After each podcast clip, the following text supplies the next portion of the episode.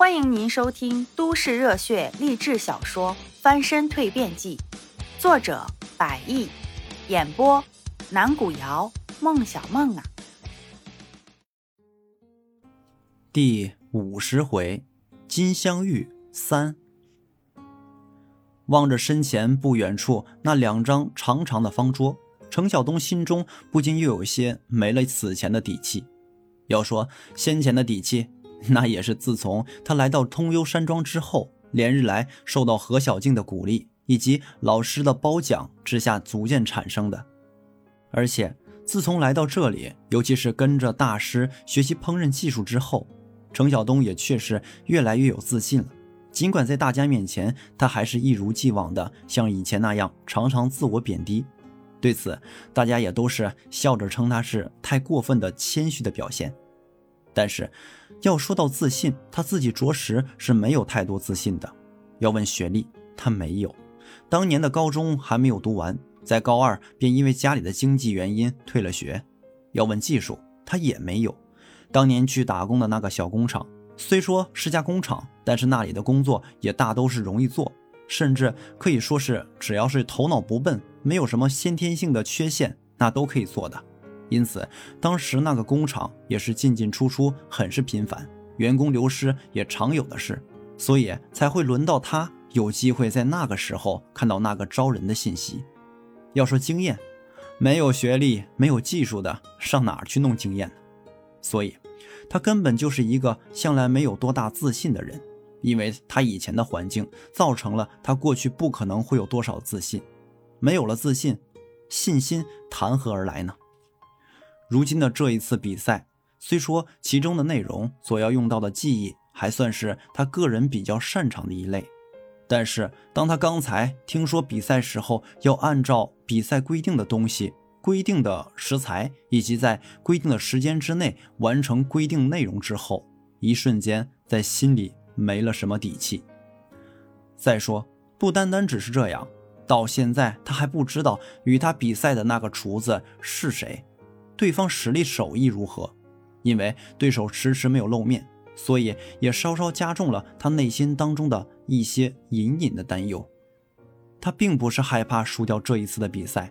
而是他心里也很明白李俊，自从遇到这个人之后，两个人在山庄里就一直是冤家路窄，在此期间，多少次横眉怒目相对，多少次又冷眼相向，还打过一架。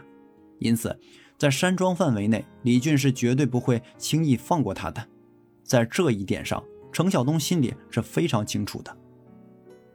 一边，通幽山庄餐饮部西餐厅的一角。李俊正审视着此时正站在他面前这个看起来有些瘦高瘦高的男人。哎，你叫什么名字啊？李总，你好，我叫方刚。哦，李俊笑了笑，之后扭过头，把他的助理小玉拉到了一旁。这就是你刚才所提到的那个人？李俊皱了皱眉头，他是西餐厅里的厨子。那我怎么从来都没有见过啊？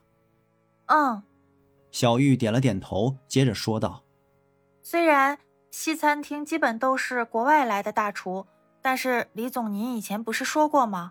要学拿来主义，要在将来培养我们自己的人才，这当然包括餐厅里面的大厨计划了。”大厨计划？呃嗯。李俊一边看着眼前的小玉，一边皱着眉头念叨着。要说，这个所谓的大厨计划，是原先李俊在确定好西餐为主、中餐为辅的思路后提到的一个山庄未来的计划，内容就是要培养山庄当中自己的人才，使得在将来的某一天，即便是当国外的大厨们出现离职回国，或者是其他什么原因而离职卸任之后，山庄西餐厅菜品的风格以及味道，并不会因此而受到丝毫的影响。在提出之时，并得到了会议当场各位山庄管理层的一致认同。啊，大厨计划！哎，我怎么竟然会差点把这个忘了？李俊拍了拍脑袋，这才有所恍然。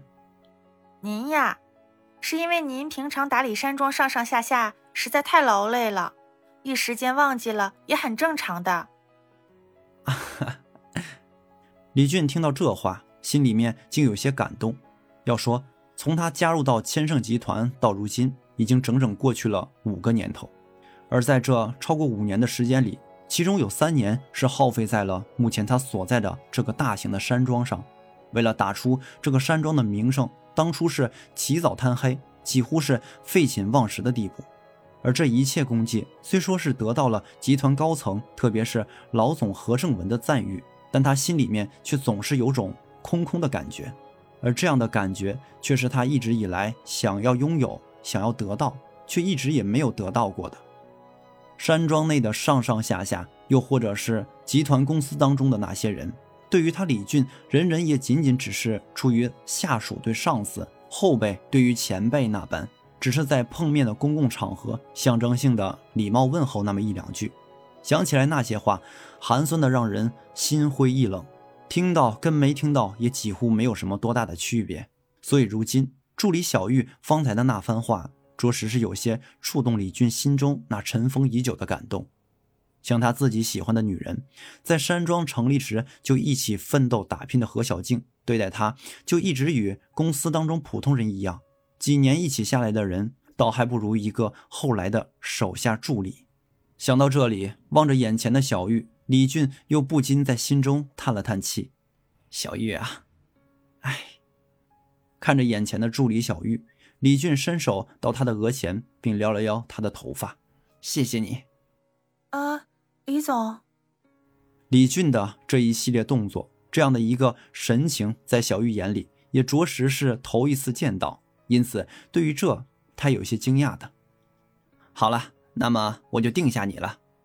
在平复了下刚才的感动情绪后，李俊把目光转移回一旁那个瘦高瘦高的男人身上，并对着另外那几个国外厨子指着指他面前的这个人：“我决定派方刚上场去比赛。”嗯，方刚听完很认真的点了点头。嗯，李俊也对着方刚点了点头，并不时拍了拍他的肩膀。既然我的助理向我推荐你，那么就说明你的实力就算不是顶级，那也绝对不会平庸。放开手脚，好好去做吧。赢下比赛，除了本来承诺的奖励，在此之外，我还会额外的好好奖励你的。谢谢李总，我一定不会辜负你的希望。嗯，那你先去准备一下吧，我一会儿啊就去比赛现场。是。方刚在辞别了李俊之后，向着比赛现场碧水湖那边的方向小跑了过去。李俊冲着渐渐远去的身影笑了笑，然后回过身准备交代一些接下来的事情给助理小玉。结果是刚一转过身准备要说的时候，他跟小玉两人却着实被餐厅当中的那几位国外来的大厨子们包围个水泄不通。李总。我不明白你为什么要派那个毛头小子去参加比赛，李总，我对您的这个决定感到不可思议。李总，难道是我们的资历，我们的实力你还不清楚吗？李总，够了！李俊一声大吼，很罕见的冲这些平时他一向很崇拜的国外大厨子们发了火。你们说我为什么不派你们上去比赛是吗？那好啊。李俊顿了顿，然后伸手指了指面前的几位大厨，然后厉声继续往下说道：“我之前要派你们当中一个人上去的，有没有啊？有没有那么说？可你们呢？这个不服气，那个不甘心的，你们说我该派谁去？”听着李俊的这一声声怒吼，国外的大厨子们都是一言不发，一声不吭的沉默着。哼，说呀，你们倒是说呀！李俊越说越来劲儿，语调也是越来越高昂。刚才不是很热闹吗？继续来，你们继续呀！怎么现在倒是哑巴了？不是不服气、不甘心吗？为了个一万块钱的奖励就争来争去的，争得你死我活的啊！李俊顿了顿，你们就这么点出息啊？啊！平时你们的待遇，你们就缺那么一万块钱是怎么的？身边，李俊的助理小玉静静地看着此时他眼前的这一幕。要说平时在他的印象当中，李俊一直以来都是一副谦和、好说话、从来没有跟人大吼大叫过的形象，而如今这头一次出现这样的情况。不过李俊的火气并没有因此影响他在小玉心中的形象，反而让他有那么一点喜欢的味道。本集已经播讲完毕，如果您喜欢，记得订阅专辑哦，下集故事等着你。